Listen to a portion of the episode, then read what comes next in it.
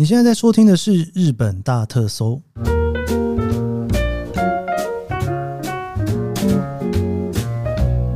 欢迎收听日本大特搜，我是 Keith 研究生。今年是二零二三年令和五年的六月十六号星期五。昨天我们花了蛮长的时间哦，在聊福建道和大社，应该说从道和大社的历史开始聊了哈。你要怎么参拜？然后狐狸在这里面到底又扮演一个多么重要的地位哈？今天我想要继续来跟大家聊说，这个你实际上走到那边的时候，你到底要怎么去逛这一个地方？其实我那一天去的时候真的是下大雨啊，雨超级的大。仔细想一下，我应该是第五次，我有点忘了是第五次还是第六次来这里，因为有一次去京都，好像有去又好像没去哈。其实大晴天去走起来的感觉非常非常的棒。我这次下雨天去啊，真的是有一点点害怕打滑，尤其在下山的时候哦。其实这个大社啊，后面因为有一个整座的稻荷山嘛，所以呢，如果你只是看完本殿，然后走一走千本鸟居，可能简简单单的半个小时、一个小时之内，应该就可以结束了哈。一个小时好像有点勉强哦。不过如果稍微赶一下的话，可能可以了。但是呢，我今年五月去的时候啊，虽然雨下很大哈。但是看到非常非常多欧美来的人，毕竟你知道欧美来的人到日本其实一个非常远的距离，不畏风雨哈，该去的景点就还是要去。我甚至看到他们有些穿着和服上去的，我都觉得有点帮他捏一把冷汗。这和服不会脏掉吗？这个店家应该有跟他们讲说下雨天不能穿吧？我也搞不太清楚。我忽然觉得雨天逛起来那感觉很不错诶。那种宁静感特别的明显，尤其是后面的整个山呐，就是很舒服的一种感觉哦。刚好又是初夏哦，这个整片新绿，那山走起来就是特别的顺眼。那我们就延续着昨天，今天就来跟大家继续聊这个福建道和大社。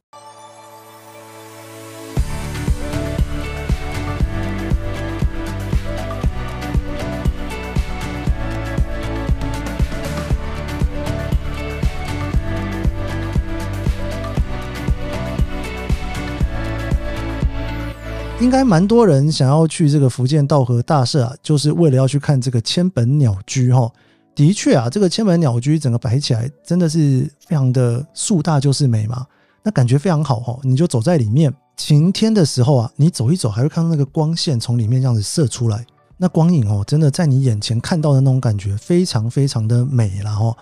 那通常你如果要去逛这个福建道和大社呢，第一个，除了看鸟居之外呢，你也可以这样子往上面哈，慢慢的去绕那整座山。我先讲一下这一个鸟居好了。这个鸟居呢，其实呢都是大家奉纳出来的。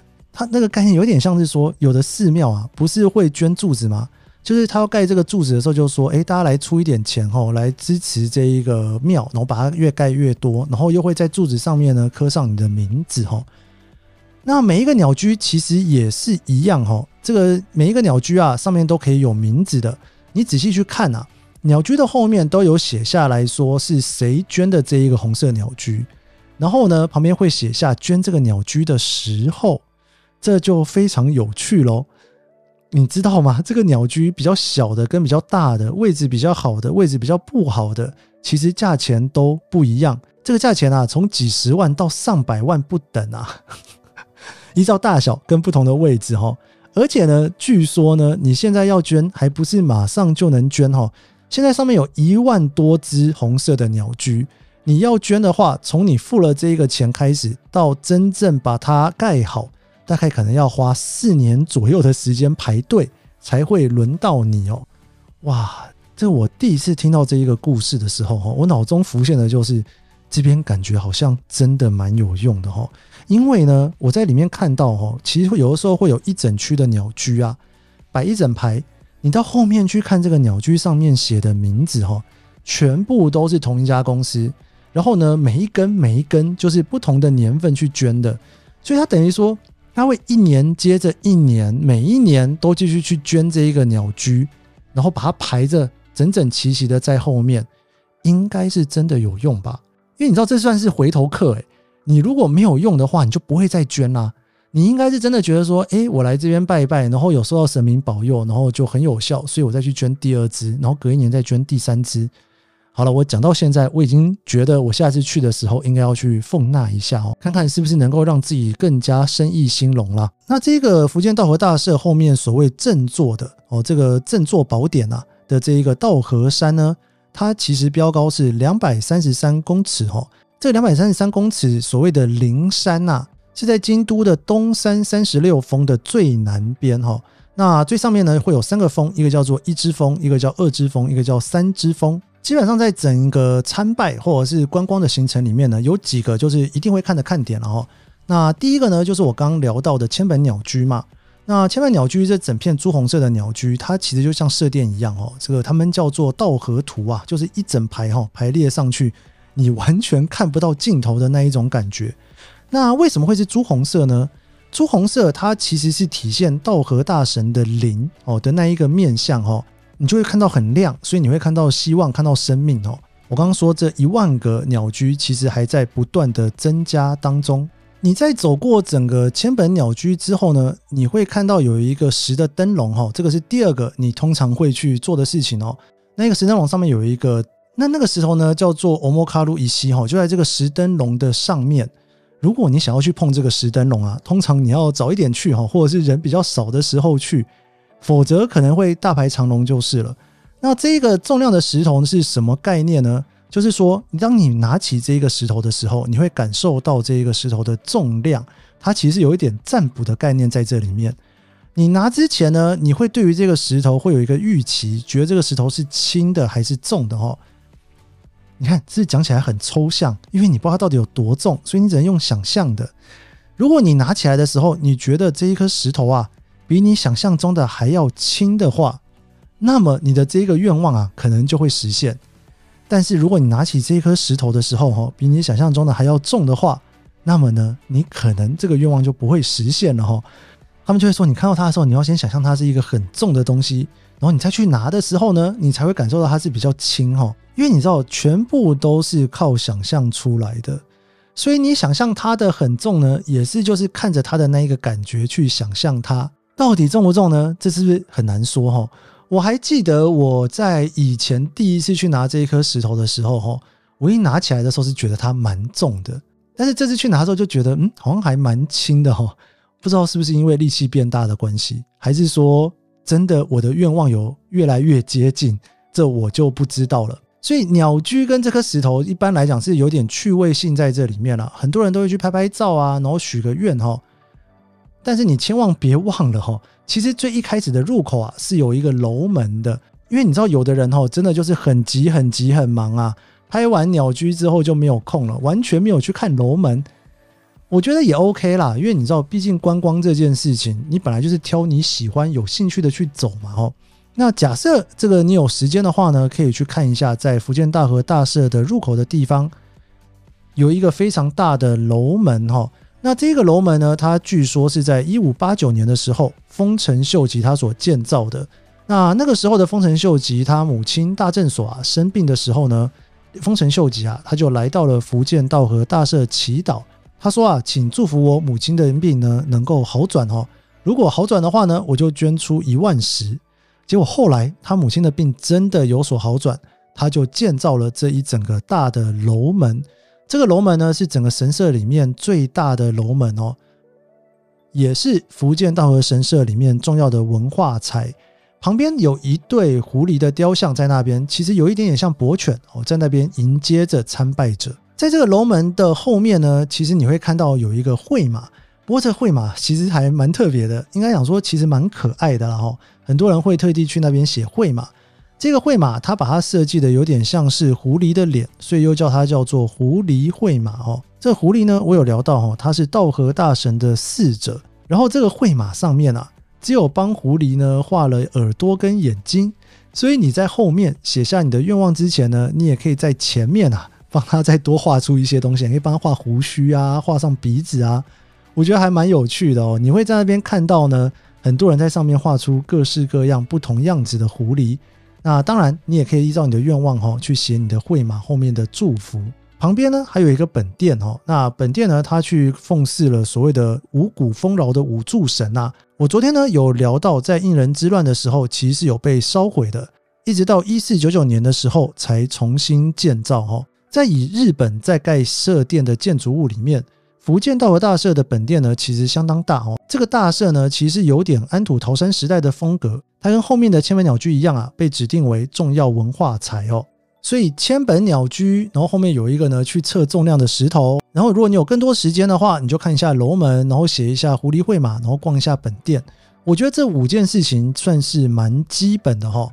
但是呢，如果你过去的话，你时间还够的话。我其实还蛮推荐大家可以在后面的道河山走一圈。道河山走一圈啊，我觉得两个小时跑不掉了。这个毕竟是爬山呐，你还是要有一点体力在哦。所以如果你想要去爬道河山的话呢，那一天还是穿得稍微轻便一点点，爬起来会比较舒服。爬山的位置在哪里呢？其实是在千本鸟居之后哦。其实整个伏见稻荷大社除了千本鸟居的那一圈之外，到处都是鸟居啦。尤其你在爬山的过程上面啊，也都是鸟居哦。这个所有的鸟居大概有超过一万个哦。你在走鸟居的过程当中，有一点点像是走在山洞里面哦。那一整片啊，你就这样走过去。那有很多人喜欢在这边拍照。你大概走完了这整片的鸟居之后呢，你就会走到上面去哦。有一个池，到了新池之后，其实人就变少了，因为蛮多人在新池这一个地方呢就回头了哦，就没有继续再走下去。那接下来后面呢，就是真的就是这个登山的过程，你可以一路走到山顶去，然后呢，你在旁边继续往上走啊，大概走三十分钟左右哈，你会看到有一个地方，你可以回头看整片京都的景色哈，就应该算是京都市的南边的景色啦，有点像是观景台的地方吧哈。从池塘走到观景台大概半个小时左右的时间，然后很多人也会到那个地方就决定要回头了哈，就是看你的心情了哈。你可以走到千本鸟居就结束，走到池塘就结束。你也可以走到这个可以看到京都南部的风景的地方就结束。当然，你还可以继续往山顶走哦。那往山顶走的时候呢，它其实是有一个圆圈圈的绕路，然后你可以选择顺时针或者是逆时针。那基本上顺时针才是一个正确的道路哈。你会慢慢的往一之峰前进，往一之峰前进的那一段啊，其实走起来是我觉得还蛮累的。你会这样子越来越陡的走上去，然后旁边呢还是有很多的鸟居哦。你一边走着鸟居，一边往上看红色跟蓝天呐、啊，就这样子一直往上走到山顶去。走到山顶之后呢，从另外一头下山的时候啊，就会到了二之峰跟三之峰哦，慢慢这样子走下来。那你在这一路呢，你会看到有一万个哦，就是所谓的总碑哦，就我刚刚有聊到哦，就有很多个总。这个我不太确定日文怎么翻哦，墓冢吗？哦，日文是写作冢了哦。那冢呢，基本上就是坟墓的意思，坟墓上面的有一个墓碑啊。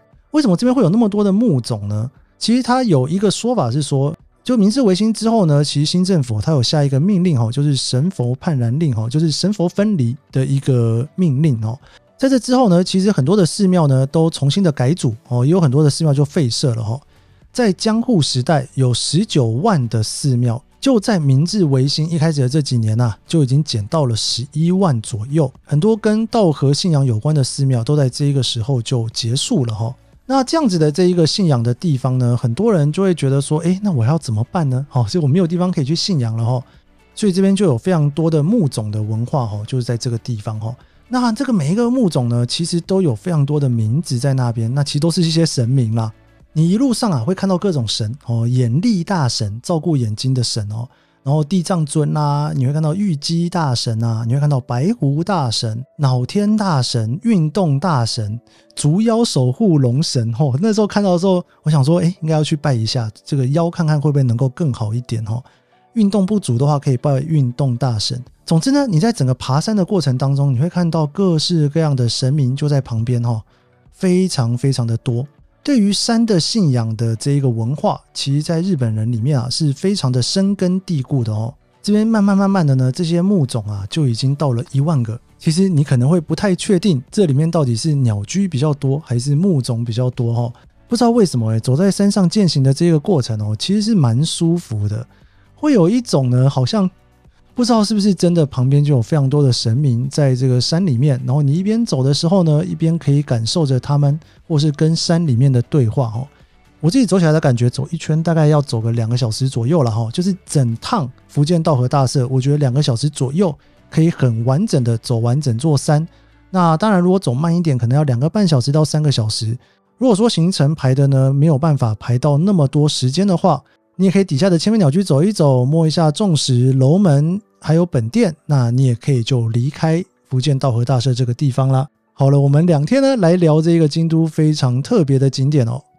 如果你下次去到京都的话，别忘了好好的去走一趟福建道和大社，也感受一下这一个一千三百年充满神明的地方是一个什么样子的感觉。